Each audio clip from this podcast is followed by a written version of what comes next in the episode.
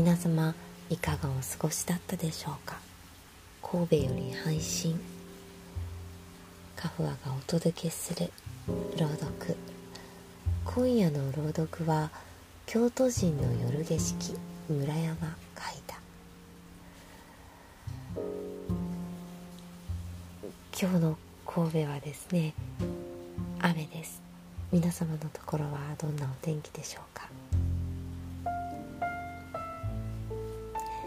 毎日夕方の6時配信ですうんもしかすると皆様は仕事が終わったばかりかまだ6時なのでまだ仕事は終わってなくて職場で聞いてくださっている方もいらっしゃるのではないでしょうかまたは通勤電車の中またはリアルタイム配信ではなくて眠る前に聞いてくださっている方もいらっしゃるかもしれませんね。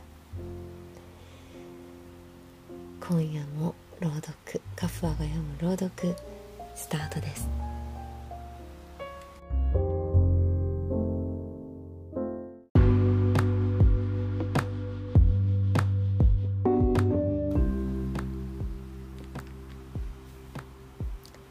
今夜の朗読はね、えー、京都人の夜景色ということで京都言葉で書かれています。京都言葉というのはまあ関西神戸の私にとってもそう簡単に真似ができるような言葉ではないのではないかなと思うのですがうーん京都言葉というよりはまあ関西弁いつもの言葉にちょっとこの京都の京都弁で書かれた言葉で読むという感じになると思います。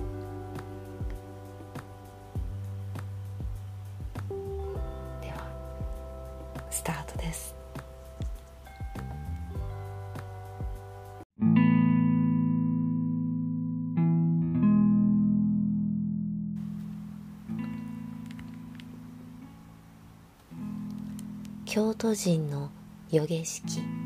村山海田。朗読カフア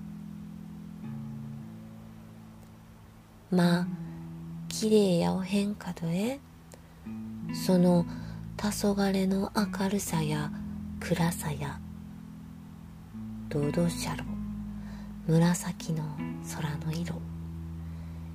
空中に女の毛が絡まる。まあ見とみやすやろよろしおすえな。西空がうっすらと薄赤い針みたいにドドシャロええな。ほんまに綺麗やな。キラキラして眩しい。火が灯る。アーク灯も電気も提灯もホイスラーのうすら明かりに当て渡っている四条大橋。じっと北を見つめながら。虹のように五色にかすんでる北山が。河原の水の行山さ。あの行山の水はいな。あっこって冷たいやろトンポ町の明かりがキラキラと映すおすわ三味線がちっとも聞こえんのはどうしたんやろう。舞妓はんがちらちらと見えるのに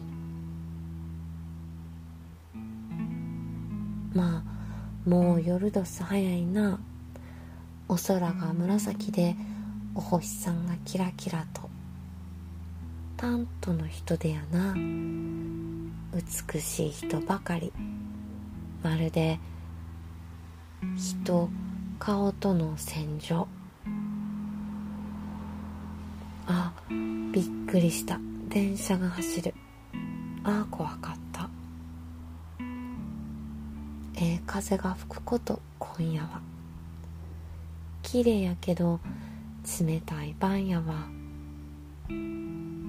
あては四条大橋に立ってる。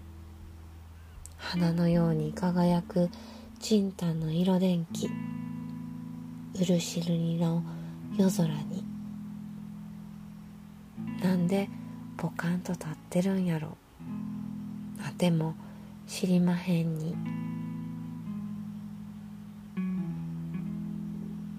京都人の夜景色でした。